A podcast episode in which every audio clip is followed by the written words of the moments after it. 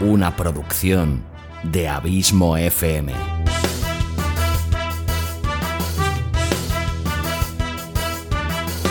¿Quieres disfrutar de tu tiempo libre escuchando grandes historias, audiolibros y relatos? Un podcast literalmente literario.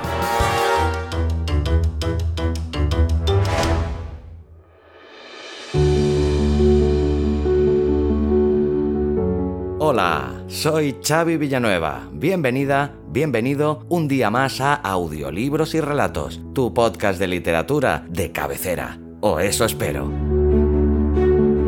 Capítulo 111, tercero de esta cuarta temporada en el que te traigo a un autor por todos conocido como es el autor de una de las obras más mainstream de todos los tiempos, Juego de Tronos y su saga literaria, Canción de Hielo y Fuego vuelve por segunda vez a audiolibros y relatos el gran George R. R. Martin. Ficha técnica.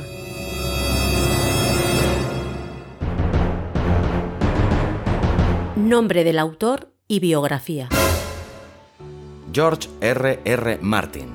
Nació el 20 de septiembre de 1948 en Bayonne, Nueva Jersey desde muy joven se inició en la lectura y no tardó en empezar a escribir sus propios relatos, historias de monstruos que vendía a niños del vecindario.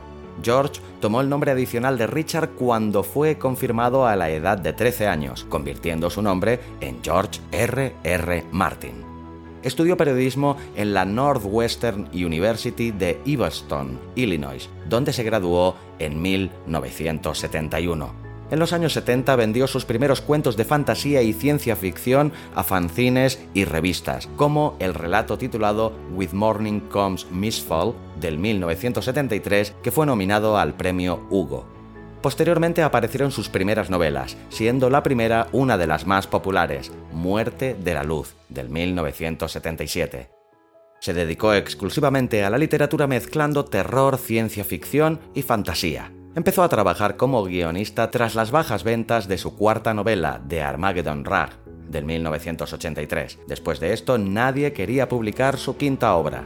Entonces escribió para series de televisión como The Twilight Zone y La Bella y la Bestia. En 1996 se retiró a Santa Fe donde inició la novela Juego de Tronos. Y a partir de ahí, todo cambió. Nombre del relato y sinopsis. Los hombres de la aguja. Este fantástico relato está extraído de la antología Canciones que cantan los muertos. Y en ella, nuestro protagonista camina por los callejones para llegar a su apartamento y antes de llegar ve algo extraño. Un coche estacionado, un hombre de traje que se sube al mismo con una aguja hipodérmica en la mano. En principio no le da mucha importancia pues hay muchos drogadictos en la zona.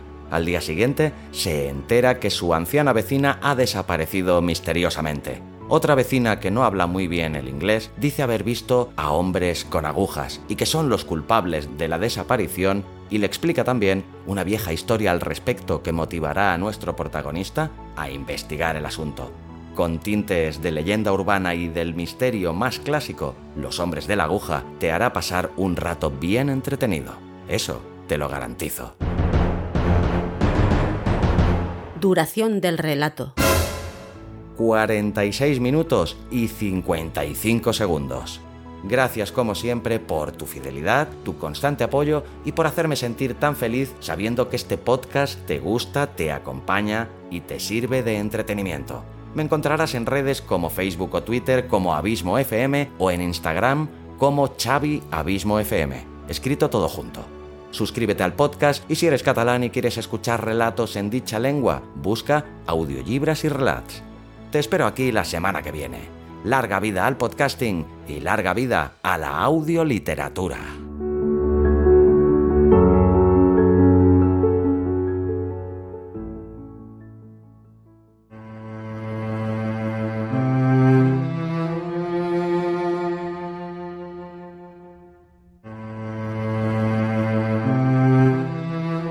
Los hombres de la aguja, de George R. R. Martin.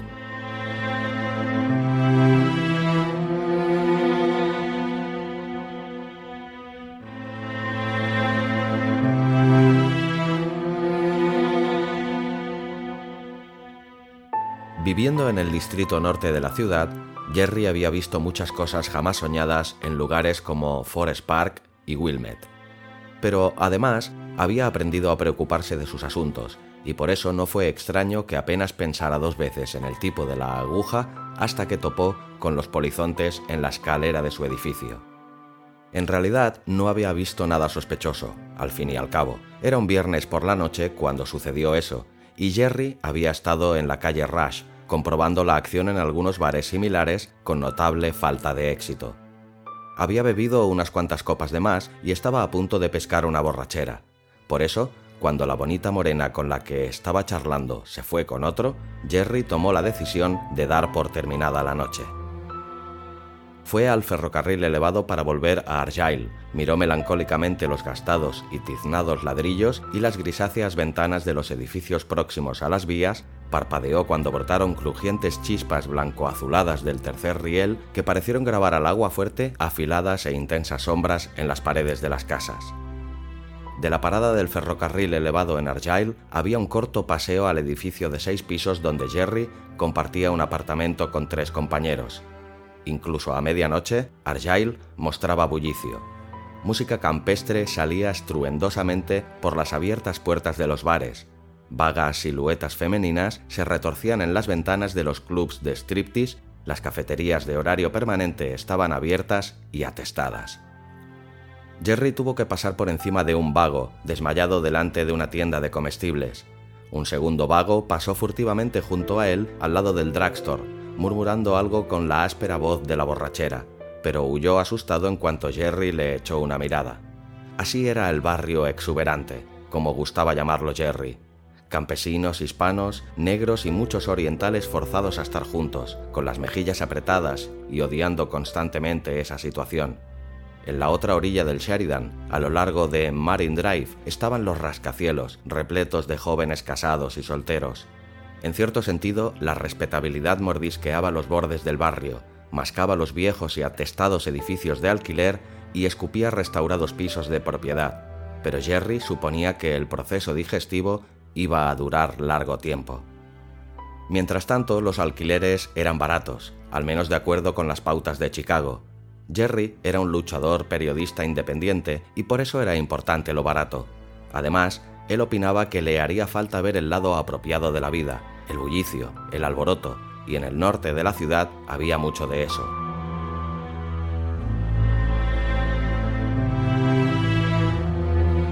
El camino más corto entre el ferrocarril elevado y su casa atravesaba un callejón al lado mismo de la otra orilla del Sheridan y llevaba a Jerry hasta las escaleras posteriores. El callejón estaba oscuro, pero eso había dejado de preocuparle desde hacía tiempo. Solo había que mirarlo para saber que no valía la pena atracar a Jerry.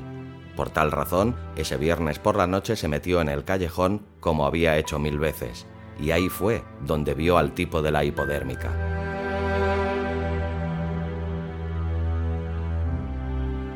No fue nada importante. El tipo estaba cerrando el maletero de su coche, un destrozado Javelin negro, cuando Jerry dobló la esquina y se dirigió hacia la destartalada escalera de madera del edificio de seis plantas. Jerry no lo vio muy bien y no se esforzó, tan solo un individuo blanco, bastante joven, con un bigote oscuro, vestido con una de esas chaquetas deportivas con coderas de cuero.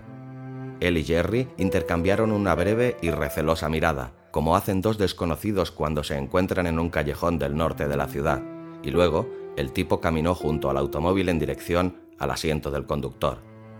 Mientras caminaba, deslizó algo en el bolsillo de su chaqueta, y Jerry atisbó el objeto fugazmente, una jeringuilla hipodérmica.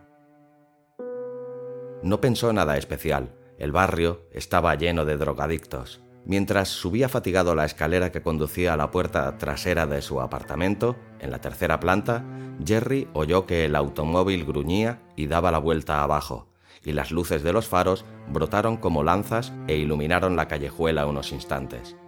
Jerry se alegró, estaba un poco bebido, tenía problemas para meter la llave en la cerradura y la luz le ayudó. Ajá, dijo cuando logró introducir la llave y la hizo girar. Cuando la puerta se cerró tras haber entrado Jerry, el javelín se había ido. Jerry no pensó más en el incidente hasta la noche en que llegaron los polizontes. Casi era de noche. Jerry Había cenado en un restaurante siamés al sur de Lawrence y volvía a casa paladeando la frialdad del atardecer. Llegando al sur, tenía que ir a parar a la fachada de su edificio, pero mucho antes de llegar allí vio que había un alboroto. Un coche policial estaba estacionado junto a la entrada. Se había congregado un gentío alrededor de la escalera y dos polizontes se esforzaban en calmar a una loca. Cuando se acercó, Jerry vio que la loca era la señora Monroe, la negra que vivía en el segundo piso con un ejército de niños. Jerry se abrió paso entre la muchedumbre y se dispuso a subir la escalera. La señora Monroe estaba llorando y trataba de decir algo, pero sus palabras no tenían sentido. Uno de los agentes, gordo y rojo de cara, miró ceñudamente a Jerry cuando se acercó. ¡Eh! ladró. Vivo aquí, dijo Jerry. ¿Qué pasa? No es de su incumbencia, dijo el polizonte. Tenía la barriga de un bebedor de cerveza. Su hijo se ha escapado. Eso es todo. Ahora continúe si es que quiere entrar. Nosotros nos ocuparemos de ella. Jerry se encogió de hombros, miró extrañado a la llorosa señora Monroe y cruzó la entrada. Como las demás viviendas de seis pisos del bloque, la de Jerry tenía una entrada con baldosas, buzones para el correo y timbre en las paredes, y una segunda puerta impedía el acceso a la escalera. Hacía falta una llave o que alguien abriera desde arriba para pasar aquella puerta. Entre las dos puertas, observando la escena en la escalera, había dos vecinos. La abuela Gumbo estaba en su mecedora, ella y la vieja silla de mimbre con su descolorido cojín floreado salían arrastrándose del primer piso todas las mañanas, y la vieja permanecía sentada allí hasta el anochecer, meciéndose y mirando la calle, meciéndose y fumando su pipa, meciéndose y sosteniendo conversaciones incoherentes con cualquier persona que entraba o salía del edificio. Jerry la saludó con una inclinación de cabeza, aunque no era tan tonto como para intentar hablar con ella. Pero la chica del segundo piso también estaba allí, y eso era otro asunto. Era una atractiva rubia, no muy alta, de unos 25 años. Se había mudado allí hacía solo un mes, con un par de compañeras. Jerry tenía la vaga impresión que ellas eran universitarias graduadas que estudiaban en la Northwestern o algo parecido. Las otras dos eran bastante vulgares, pero la rubia tenía una llamativa sonrisa y un bonito trasero se hallaba de pie junto a la puerta, vestida con un suéter blanco con cuello de cisne y unos apretados vaqueros, y escuchaba la discusión.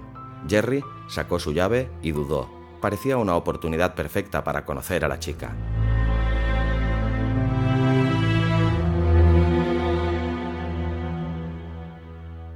¿Sabes qué ha ocurrido? le preguntó señalando con la cabeza a la señora Monroe y a los polizontes.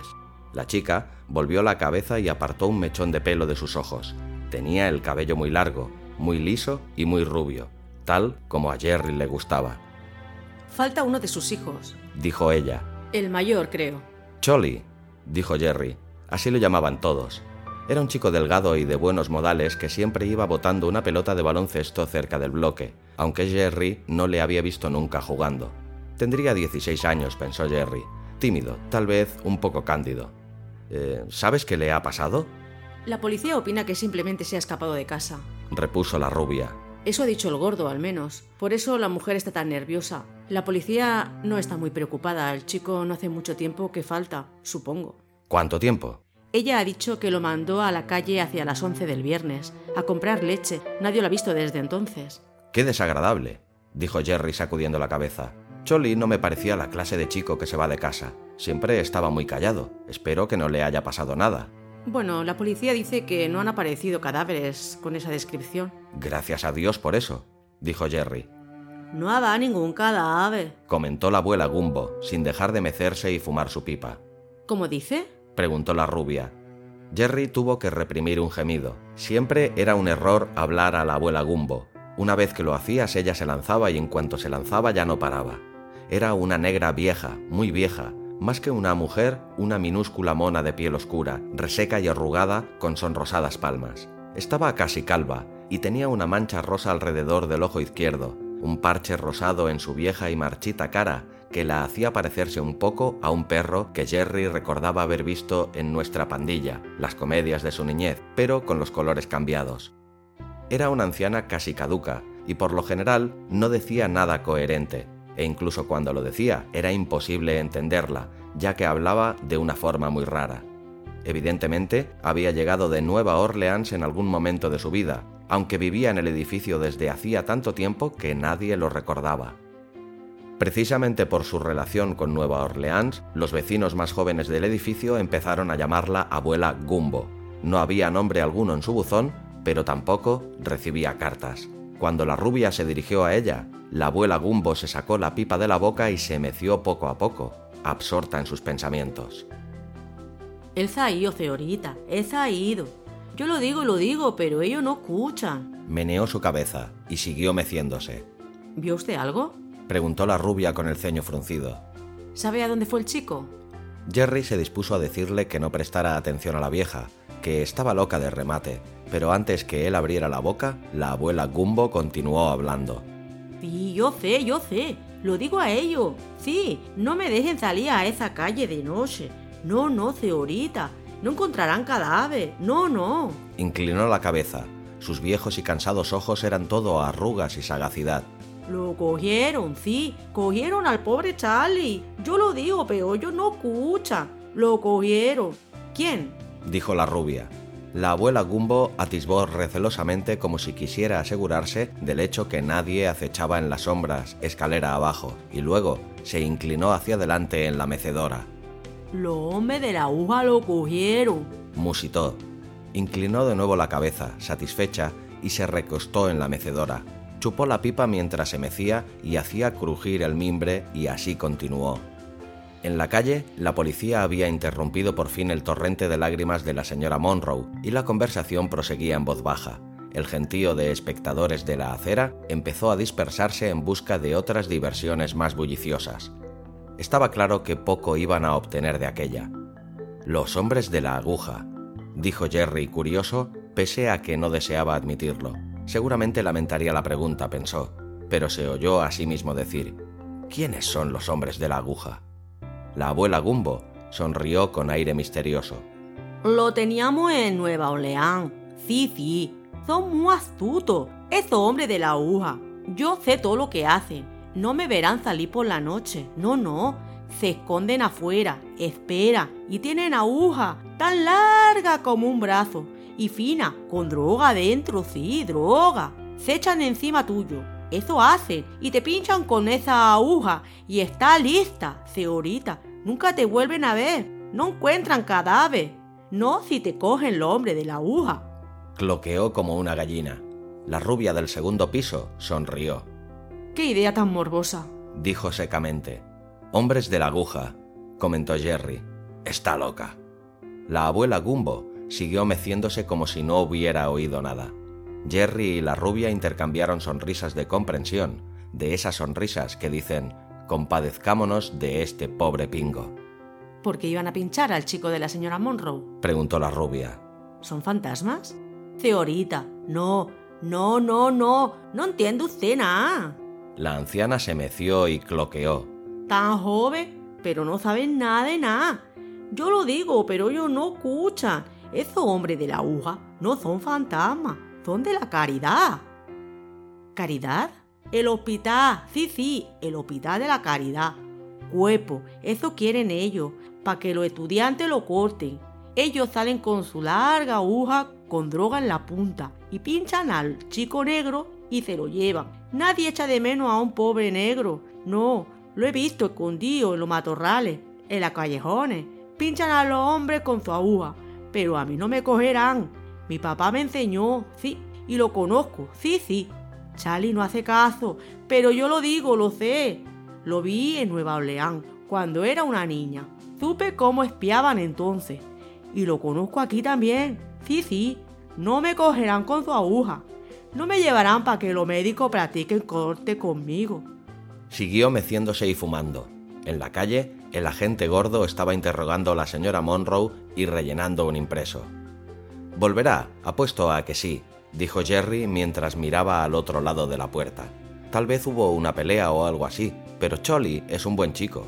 La rubia se encogió de hombros. Me llamo Jerry McCulloch. A propósito, dijo sonriente, soy escritor. Vivo en el tercero. Hola, repuso la chica devolviéndole la sonrisa. Era terriblemente guapa. A Jerry le encantaba su cabello. Yo soy Chris, Chris Shelby. Vives abajo de nosotros, ¿no? Con otras dos chicas. Chris asintió. Estamos muy lejos de la universidad, pero el alquiler es barato y compensa los billetes de tren, y el piso es más grande de los que hay cerca del campus. La enseñanza es muy cara en estos tiempos. Hay que hacer toda clase de cosas para poder vivir. Arrugó la nariz. Como vivir en estos barrios, por ejemplo. Jerry asintió comprensivamente. ¿Qué escribes? Preguntó Chris. Tenía unos bonitos ojos verdes, notó Jerry. Ojos muy fríos y vigilantes. Cualquier cosa si me la pagan, dijo con practicada modestia. Una vez vendí un artículo a la revista Tribune sobre las minas de carbón abandonadas debajo del Loop. Hay todo un hormiguero de túneles y no los usan desde hace años. Tal vez lo leíste. Chris contestó que no con la cabeza.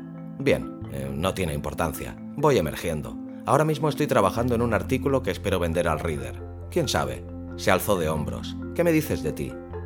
¿Qué te digo de mí? repuso Chris jovialmente. Sonrió Jerry tartamudeó y contuvo el impulso de preguntar por la ciudad natal o la especialidad de la chica. Ese era el tipo de charla sosa que siempre le procuraba rechazos en la calle Rush. Decidió no atacar con demasiada fuerza. Miró su reloj de pulsera. Eh, tengo que irme. Me alegra que nos hayamos conocido. Ahora, si oyes mucho ruido arriba, ya sabes de quién quejarte. Chris asintió. Ya nos veremos, dijo centrando de nuevo su atención en la calle. Jerry empezó a subir la escalera. En el primer rellano volvió la cabeza y llamó a la rubia. ¡Eh, Chris! Y cuando ella miró hacia arriba añadió, ¡Ojo con los hombres de la aguja! Chris asintió y sonrió, y Jerry se sintió muy bien cuando subió de dos en dos los escalones hasta el tercer piso.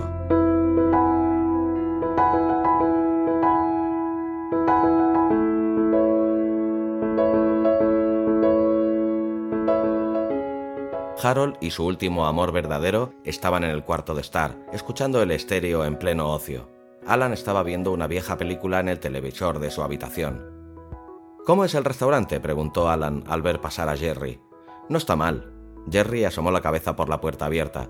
He conocido a esa rubia del piso de abajo, Chris. Estupendo, repuso Alan. Sí, dijo Jerry sonriente. Volvió a la cocina para buscar una cerveza. La bombilla de la nevera estaba fundida y no se había molestado en encender la luz del techo, por lo que Jerry se encontró buscando a tientas. Por fin encontró una lata. Tiró de la anilla en la oscurecida cocina y estaba llevándose la lata a los labios cuando un coche pasó por la callejuela. Lo único que vio Jerry fue el flujo de luz de los faros en las paredes traseras de los edificios, un tenue reflejo en movimiento. Entonces fue cuando, por fin, recordó al tipo de la aguja. Tuvo una noche inquieta. Todo era tan absurdo. El drogadicto con la chaqueta deportiva y las coderas, los hombres de la aguja de la abuela Gumbo y Cholly Monroe no tenían relación alguna, eso era obvio. Aún así, el detalle hizo que Jerry se sintiera raro. Había sido el viernes por la noche, al fin y al cabo. Frunció el ceño, bebió otra lata de cerveza y se acostó. Se agitó y dio vueltas más de una hora, con la cama de agua chapoteando suavemente cada vez que se movía. Por fin consiguió dormirse. Cuando despertó, la noche estaba muy avanzada y el piso se hallaba a oscuras, muerto y en silencio. Soplaba una fría brisa por la abierta ventana y las agitadas cortinas formaban largas sombras en la cama. Jerry se desperezó, muy atontado, y fue a entornar la ventana. Y allí estaba él, un hombre con chaqueta deportiva y coderas. Tenía un rostro pálido e inexpresivo y esbozaba una terrible sonrisa. Mientras Jerry lo contemplaba, un brazo entró por la abierta ventana. Sostenía una larga y finísima aguja.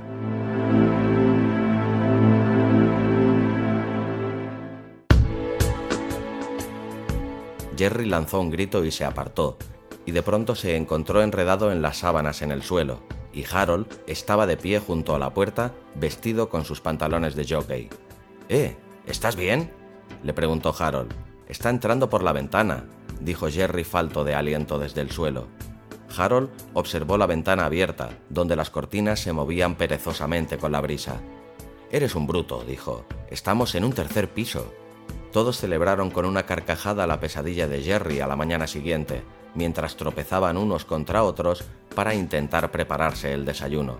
Todos menos Jerry, de hecho. Él se limitó a mirar ceñudamente a sus amigos y a beber su café, y luego fue a la estafeta de correos para recoger sus cartas. En ese barrio había que tener un apartado en la estafeta, ya que las cartas siempre desaparecían. Jerry bajó por la escalera principal esperando tener que oír más historias increíbles de la abuela Gumbo sobre los trastornados hombres de la aguja. Por fortuna, la vieja no estaba allí. La mecedora se hallaba en la entrada, pero ella no. Jerry agradeció su buena fortuna y salió. Estaba sentado en un reservado de la cafetería de Lawrence, hojeando el correo y esperando una tortilla de queso, cuando de pronto pensó en lo raro que era aquel detalle. Durante todos los años que había vivido en aquel edificio, jamás había visto la mecedora sin la abuela Gumbo. Por la mañana, la vieja la sacaba al salir. Por la noche, la recogía al entrar. En el intervalo, mecedora y vieja estaban siempre allí, meciéndose. Siempre. Algo así como un escalofrío recorrió su cuerpo.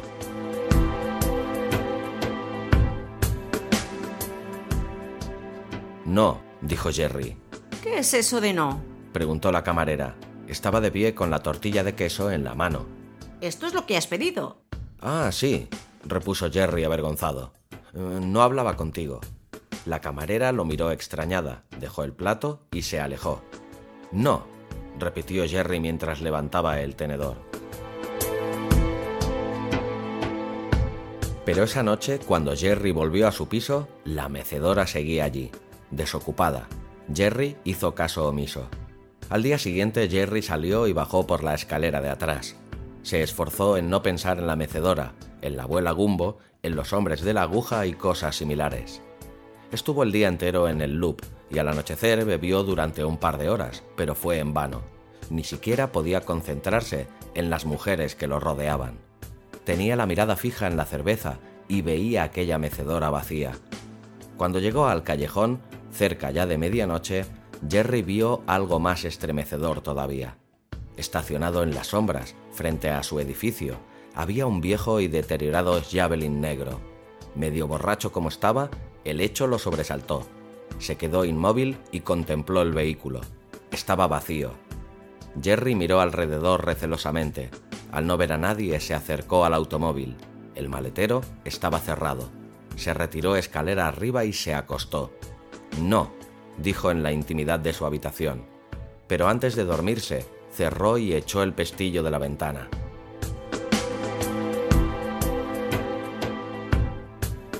A la mañana siguiente tuvo que hacer un esfuerzo para salir. Se sentía ridículamente nervioso, con la mecedora delante y el javelin detrás, pero por fin se echó a reír. Esto es absurdo, dijo, y bajó por delante.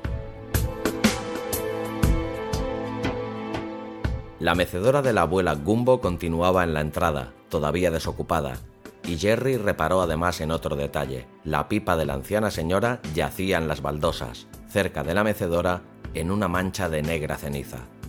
Jerry se hallaba junto a los buzones, mirando la pipa, cuando bajó Chris. Hola, Jerry. Saludó. Estás apoyado en mi buzón. Jerry se hizo a un lado. Ah, dijo mientras Chris sacaba su correspondencia.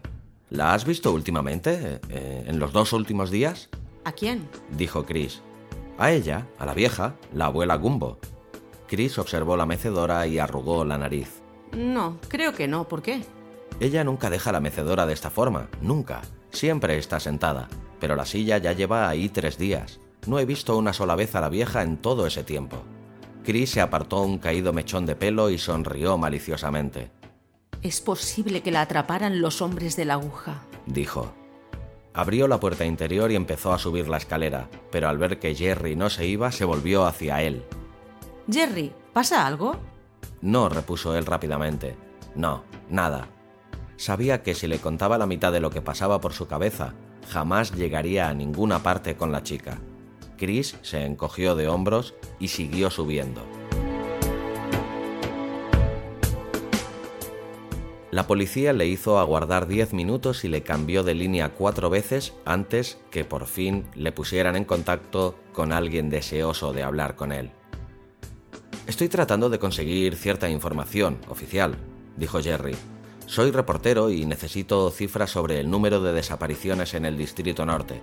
No asesinatos, solo casos de desapariciones, sin cadáveres. ¿Comprende?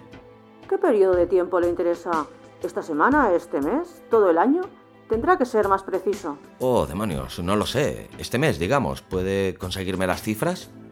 Mucha gente desaparece.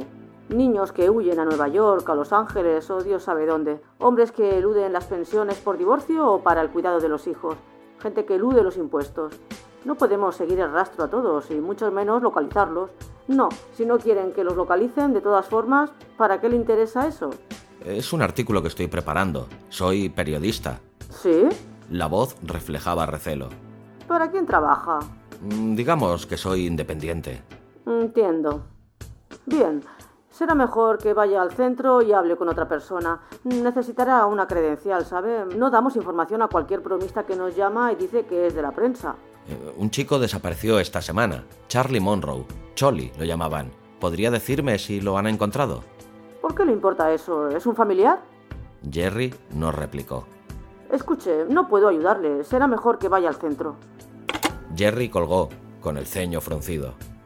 La mecedora y la pipa habían desaparecido a la mañana siguiente, pero extrañamente eso no hizo que Jerry se sintiera mejor.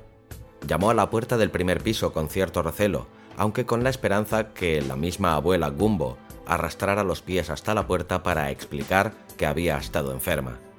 Jerry estaba dispuesto a conformarse con un pariente que le dijera que la vieja había muerto, pero no hubo respuesta.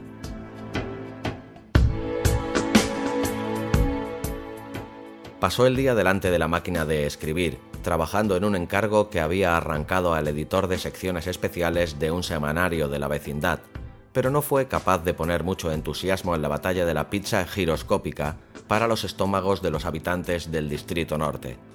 De todas formas, era una historia tan estúpida, si esos malditos hombres de la aguja fueran reales y él conseguía demostrarlo, desenmascararlos, esa sería una historia digna de escribir. Mejor incluso que la de los túneles debajo del loop. Hasta podría permitirle obtener un puesto fijo en alguna parte. Como mínimo, era una venta segura. Jerry apartó la máquina de escribir y pensó, la máquina era eléctrica, siguió zumbando, como si estuviera impaciente apresurando al mecanógrafo. Jerry la apagó. Después buscó su cuaderno de notas y tomó el ferrocarril elevado para ir a Evanson, con la intención de visitar la biblioteca de la Northwestern. Esa noche Jerry regresó desasosegado. Había llenado doce hojas de notas con su apretada y cuidadosa escritura. Estaba tan agobiado por los detalles que sentía la necesidad de hablar con alguien antes de volverse loco. Pero Alan había salido, sin decir cuándo volvería, y Steve continuaba fuera de la ciudad. Harold se encontraba en su habitación, pero la puerta estaba cerrada y cuando Jerry acercó la oreja a la madera, oyó ruidos sordos y suaves gemidos. A Harold no le gustaban las interrupciones. Además, seguían incordiando a Jerry con aquella pesadilla. Era absurdo proporcionarle más municiones. Maldita sea, dijo Jerry. Echó una nueva ojeada al cuaderno. ¿Qué diablos? agregó, y bajó al segundo piso. Una compañera de Chris respondió a su llamada, una chica gorda, de aspecto bovino, cabello plomizo y llena de acné.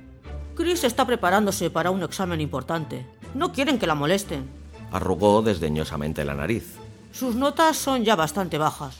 Eso no importa, contestó Jerry. Tengo que hablar con ella. Jerry insistió hasta que logró entrar en el piso. La otra compañera estaba en un rincón de la sombría sala, estudiando bajo una lámpara extensible. Miró vagamente a Jerry con sus gafas, que parecían gruesas como una botella de Coca-Cola, mientras la gordinflona iba a buscar a Chris. Hola, dijo Chris. ¿Qué pasa? Eh, quiero contarte algo, repuso Jerry. Vamos, te invito a beber algo. Al otro lado del Sheridan había un pequeño bar frecuentado por la gente del Marine Drive, casi el único lugar de la vecindad inmediata donde se podía beber sin escuchar música campestre o tener que preocuparse de las peleas de los navajeros. Una pagabroncas mantenía alejados a vagos, blancos racistas y otros indeseables. El matón dedicó a Jerry una prolongada mirada, pero por fin los dejó pasar cuando Chris le sonrió. Jerry la llevó a una mesa junto a la ventana, pidió una jarra de cerveza negra y un par de cócteles de gambas y abrió el cuaderno. Eran reales, dijo en un excitado murmullo. ¿Quién es? Preguntó Chris. No, espera, apuesto a que lo sé. Los hombres de la aguja. Jerry asintió. He estado trabajando todo el día. He leído libros antiguos sobre la vida y el folclore de Nueva Orleans. He visto algunos microfilms de periódicos. Nada se ha probado sobre estos hombres de la aguja, pero hay historias. Durante años y años, desde finales de siglo o ya muy avanzados los años 20. Supersticiones negras en especial, suponiendo que fueran supersticiones. Sus víctimas eran negros, ¿sabes? Porque todos eran muy pobres y nadie se preocupaba mucho si algunos desaparecían. La policía se reía de las historias sobre los hombres de la aguja, pero los negros fueron pasando el aviso oralmente, tal como dijo la abuela Gumbo, se supone que eran estudiantes de medicina. Llevaban esas agujas tan largas con veneno o anestésico, algo así, e iban por ahí rondando por callejones, parques y sitios parecidos. Solo un arañazo de una de esas agujas se suponía que era suficiente. La víctima se derrumbaba en cuestión de segundos y otros hombres de la aguja llegaban y la transportaban al Hospital de la Caridad o a alguna escuela de medicina, cualquier lugar donde necesitaran cadáveres para estudio y disección. Más tarde, muchos negros no iban al cine, porque a los hombres de la aguja les gustaba operar en los locales. Llegaban y se sentaban detrás de la víctima, ¿comprendes? Y metían la aguja por el respaldo. Un picazón en los riñones. Eso era lo único que notabas. Luego te sacaban como si estuvieras borracho o enfermo y nunca te volvía a ver nadie. No se encontraba el cadáver, claro está. Chris pinchó una gamba con un palillo, la mojó en la salsa del cóctel y la mordisqueó con delicadeza, sacando su sonrosada lengua. El cabello le caía sobre los hombros como una espléndida cascada de color miel, iluminado por tenues reflejos de las luces del bar. Pero sus ojos verdes contemplaban a Jerry con escepticismo y este pensó por un momento que había perdido su oportunidad para siempre con la charla de los hombres de la aguja. Chris se echaría a reír, se desentendería de él pensando que estaba chiflado o... Jerry no estaba seguro. Pero en lugar de eso, Chris terminó la gamba y bebió un poco de cerveza. Bien, es una historia interesante, llena de colorido. Seguramente podrás hacer un buen artículo. Eso es exactamente lo que voy a hacer, repuso Jerry. Pero tendrá que ser una especie de artículo histórico para alguna revista de Nueva Orleans. Ya sabes, viejos fantasmas muy especiales. No, no, dijo Jerry, no lo entiendes. Eso solo representa los antecedentes. Voy a ponerlo todo al día. Trabajaré con datos modernos, aquí y ahora, en Chicago. Chris comió otra gamba y sonrió. Esa clase de artículo lo podrás vender en el Enquirer, pero nada más. ¿No crees que eres un poco ridículo? No, exclamó obstinadamente Jerry. ¿De verdad crees que existen esos hombres de la aguja?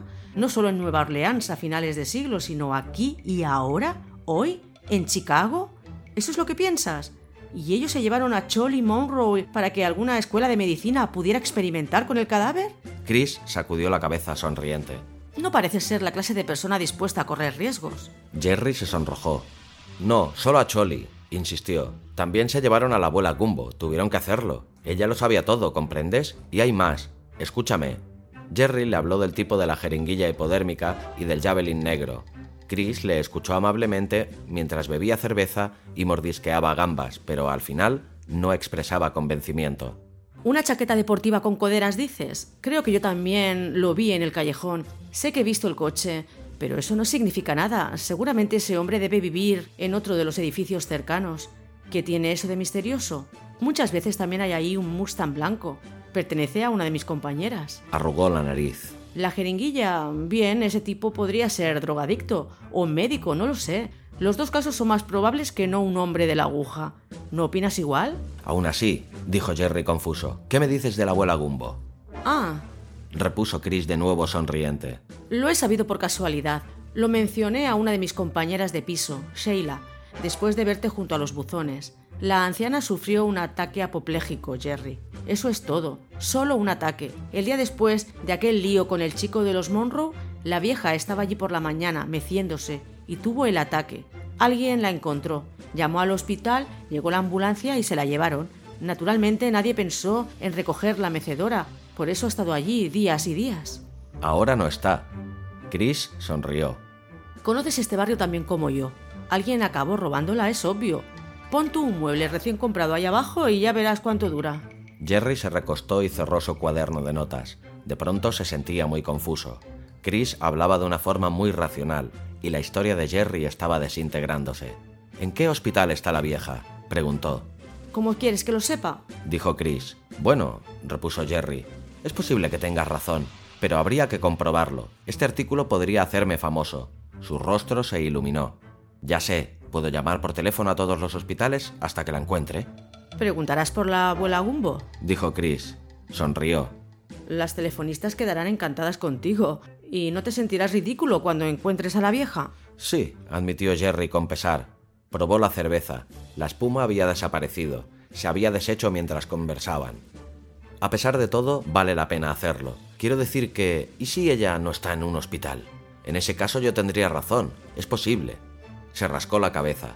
Tu compañera vio que una ambulancia se llevaba a la vieja, ¿no? ¿Dijeron que ella sufría un ataque? Exacto. Bien, supón que uno de esos hombres de la aguja se presentara y le pusieran una inyección. Ella era demasiado vieja para resistirse. Se desmayaría así. Chasqueó los dedos. Y entonces, qué cosa más fácil que llegar con una ambulancia y llevarse a la vieja a plena luz del día. Ella no tenía parientes como el pobre Choli. ¿Quién iba a poner reparos? Si los hombres de la aguja son estudiantes de medicina, seguramente los conductores de ambulancias eran sus cómplices. ¿No te parece? Le sería muy fácil conseguir una ambulancia. Chris se echó a reír y sacudió la cabeza. Oh, vamos. Fíjate en lo que estás diciendo, Jerry. Eres bastante atractivo y pensaba que inteligente, pero estás hablando como un paranoico. La abuela Gumbo no era nada comparada contigo. Se inclinó sobre la mesa y tomó la mano de Jerry. Escúchame, añadió mientras le daba un suave y cariñoso apretón. Todas estas teorías son malas, pero los motivos son una locura. ¿Cuerpos de contrabando para escuelas de medicina? ¿Ladrones de cadáveres? Vamos, esa historia podría haber sido magnífica en los tiempos de Burke y Hart. Incluso tal vez en Nueva Orleans del siglo XIX, pero hoy... ¿Estos hombres de la aguja forman parte de las facultades de las escuelas de medicina? ¿O simplemente aparecen, meten los cuerpos en los maleteros de sus coches y regatean con los profesores? Estoy segura del hecho que las escuelas de medicina pueden obtener cadáveres de formas más sencillas. ¿No opinas lo mismo? Jerry le sonrió. Resulta que ya he pensado en eso, dijo mientras le devolvía el apretón de mano, complacido por la calidez del contacto. También a mí me dejó un poco perplejo ese detalle, pero finalmente resolví el problema. Estará en mi artículo. ¿Sí? repuso pacientemente Chris. Transplantes, dijo con orgullo Jerry. Chris enarcó una ceja. No, en serio, dijo Jerry. Piensa en ello. Los antiguos hombres de la aguja solo querían cadáveres, como explicó la vieja, para hospitales docentes y escuelas de medicina. Los necesitaban para hacer disecciones y no eran exigentes respecto a la forma de conseguirlos. Hoy, naturalmente, no hay esa demanda y existen canales y procedimientos. Pero a pesar de todo, los hombres de la aguja continúan actuando. ¿Por qué? me preguntaba. Pues por los trasplantes. Mira la televisión por la noche alguna vez y verás esos anuncios de servicios públicos. Dona tus riñones aquí, deja tus ojos allá. Debes tener permiso de conducir y ofrecerte como donante de algún órgano. Sí, hay demanda. Muchas personas necesitan riñones, hígados y otras cosas, y no hay suficientes para todas. Puedes imaginar que los ricos están ansiosos de pagar casi cualquier cosa para seguir viviendo, ¿no? Por lo tanto, debe existir un mercado negro de órganos vitales, aunque nadie escriba una palabra al respecto. Los hombres de la aguja ahora duermen a sus víctimas en vez de matarlas, ¿entiendes? Llevan los cuerpos a alguna parte todavía vivos y allí les extraen lo que necesitan para los trasplantes. Apuesto a que habrá dinero de por medio, mucho dinero. ¿Y el Distrito Norte está lleno de estos hombres de la aguja? Dijo Chris.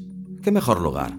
Hoy, cuando salí de la estación de ferrocarril elevado, un tipo estaba desmayado en la escalera. Si otro individuo hubiera estado ayudándole, yo no habría mirado dos veces. Hay tantos fugitivos y similares que la policía ni siquiera los cuenta. Lo sé, he llamado por teléfono. Hay batallas entre bandas, problemas raciales entre orientales, campesinos y negros, peleas en los bares casi todas las noches. Extranjeros que trabajan ilegalmente en todas partes. Nadie tiene datos de ellos aparte de la persona que los contrata. Y si uno de ellos desaparece, mmm, bien, se dice que fue detenido por la oficina de inmigración o que huyó de la ciudad. En los guetos, donde toda la gente es negra, es posible que destaque un blanco que sea hombre de la aguja, como ocurría en Nueva Orleans. Pero en el Distrito Norte hay una mezcla tan maldita que nadie destaca. Piensa en ello. Este territorio es excelente. Chris le soltó la mano y sirvió más cerveza para los dos. Bebe, tengo que volver y estudiar. Veo que es imposible disuadirte. Tienes resuelto todos los detalles de esta locura, ¿verdad? No es una locura, repuso Jerry. Por lo menos yo no creo que lo sea. No puedes probar una sola palabra, Jerry. Ahora no, pero conseguiré pruebas como sea. Este artículo me dará a conocer, no estoy dispuesto a que resbale entre mis dedos. Los hombres de la aguja no saben que voy tras ellos. Comenzaré a investigar fugas y desapariciones, cosas como esas. Y voy a vigilar atentamente ese dichoso Javelin. Desde la parte trasera veo todo el callejón. Compraré unos binoculares y una pistola. Sí, será mejor que lleve pistola. Si paseas por el callejón con binoculares y pistola, la policía te encerrará a ti, no a tus hombres de la aguja. ¿No crees que estás dando a este cuento popular demasiada... Se interrumpió. ¡Oh, Dios mío! exclamó mientras miraba por la ventana. Jerry también miró. Al otro lado de la calle había una taberna, un lugar ruidoso y tosco donde Jerry nunca había osado entrar. Dos hombres acababan de salir, un blanco con una chaqueta de tela de grueso algodón con coderas y cordoncillos estaba ayudando a un joven negro a entrar en un coche que aguardaba. El negro parecía estar borracho o desmayado. El vehículo, observó Jerry, era un Javelin negro. Oh, solo es una coincidencia, dijo Chris, pero con una voz como si ya lo creyera. Se humedeció los labios. Solo es un borracho, hay mil explicaciones. Será mejor que volvamos, dijo Jerry. Los hombres de la aguja actúan esta noche. Pagó la cuenta y acompañó a Chris a la salida. En el callejón, las sombras parecían proceder de una sonriente figura con una larga, larguísima aguja. Pero la pareja apretó el paso y llegó a la escalera trasera y nada saltó sobre ellos. Los dos jadeaban cuando llegaron al rellano de Chris. En la escalera, Jerry intentó declararse. Rodeó con los brazos a Chris y se inclinó para besarla, esperando que ella lo consintiera. El entusiasmo de la chica fue una sorpresa para él. Cuando por fin se separaron, Chris estaba escrutándole con sus ojos verdes. Oh, maldito seas. Es una tontería, pero has conseguido que vea hombres de la aguja por todas partes. Arrugó la nariz. Me fastidia admitirlo, pero estoy asustada. Jerry se quedó atónito, sin saber qué decir. No sé cómo pedírtelo. ¿Querrías quedarte esta noche conmigo? Dormirme sería más fácil. Jerry hizo un esfuerzo para no sonreír. Oh, claro, también lo será para mí. Gracias. La joven se volvió y abrió la puerta. Su piso tenía la misma disposición que el de Jerry, pero estaba mucho más aseado, mejor amueblado además. Ella y sus compañeras lo cuidaban mucho mejor que él. Pero Chris no le permitió admirar la decoración. Lo condujo directamente al dormitorio que curiosamente estaba situado debajo mismo del de Jerry. Había libros esparcidos en la cama. Chris los recogió y los dejó en una mesa de noche. Después dio media vuelta y tocó el interruptor de la luz. Era un reductor. La iluminación se redujo a un tenue fulgor y Chris miró a Jerry sonriente. El miedo puro me excita mucho. ¿Qué esperas? Ah, repuso Jerry. Sonrió. Claro. Y después hubo una carrera para desnudarse, y los dos cayeron en la cama entre risas. Más tarde, Jerry se sintió mejor que en muchos años. Una chica como Chris, un artículo como el de los hombres de la aguja. Las cosas estaban poniéndose bien para él. Así se lo comentó a Chris, y ésta apoyó la cabeza en su pecho, y Jerry le acarició el suave y fino cabello. Mmm, dijo ella levantando la cabeza. Los hombres de la aguja. Tenías que mencionarlos otra vez. Había conseguido olvidarlos unos momentos. Se echó a reír. Ahora todo me parece una tontería. ¿De verdad quieres llegar hasta el final? Naturalmente, contestó Jerry dolido. Chris suspiró. Buena suerte. Le deseó. Le besó suavemente el pecho y su mano empezó a hacer interesantes cosas más abajo. ¿Puedes pasar aquí toda la noche o tus compañeros llamarán a la policía? Tal vez deberías subir y decirles dónde estás. No queremos que piensen que los hombres de la aguja te han raptado. Una risita. Ellos no saben nada de los hombres de la aguja y no les importa dónde paso yo las noches. No somos tan íntimos. Ya sabes cómo son esas cosas a veces. Sonrió. Me quedaré. Demonios, me mudaré aquí si quieres. Tendré que pensar en eso, contestó Chris. Se incorporó de pronto y salió de la cama. Perdóname, añadió. Eh, ¿A dónde vas? preguntó Jerry. Al cuarto de las niñas. No te preocupes, volveré. Se acercó en silencio a la puerta, desnuda. Incluso con aquella luz vaga y tenue, Chris era encantadora. Su largo cabello se agitó detrás de ella mientras andaba.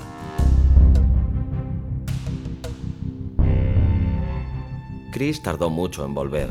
Jerry se intranquilizó. Por un momento incluso tuvo miedo. Creyó oír una puerta que se abría y se cerraba en alguna parte, y tuvo la repentina visión del hombre de la aguja que subía a hurtadillas la escalera trasera con su larga y afilada jeringuilla en la mano. Forzaba la cerradura y avanzaba por el recibidor, despacio, en silencio. Podía estar al otro lado de la puerta en ese mismo instante, pálido, sonriente, con la aguja en alto y preparado para cuando Chris saliera del lavabo. O tal vez la había atacado ya. Quizás ella yacía a sus pies y el asesino estaba a punto de abrir la puerta y abalanzarse también sobre Jerry. Dios mío, dijo Jerry. Él mismo estaba causándose aquellos escalofríos. Dio media vuelta en la cama, vio los libros de Chris amontonados en la mesa de noche y obedeciendo a un impulso tomó uno. Era difícil leer algo con tan débil luz, pero si con ello apartaba su mente de los hombres de la aguja, el esfuerzo valía la pena. Pasó varias páginas, arrugó la frente, se quedó boquiabierto, miró fijamente el libro. Oh, dijo con un suave gimoteo. Oh, no, no. En ese momento se abrió la puerta. Allí estaban todas, Chris y sus compañeras de piso, risueñas. Chris llevaba la aguja. Nunca me has preguntado mi especialidad, Jerry, dijo ella. Estudio en una escuela de medicina, segundo curso. Te asombraría saber lo caro que es eso. Chris se alzó de hombros y se acercó a Jerry.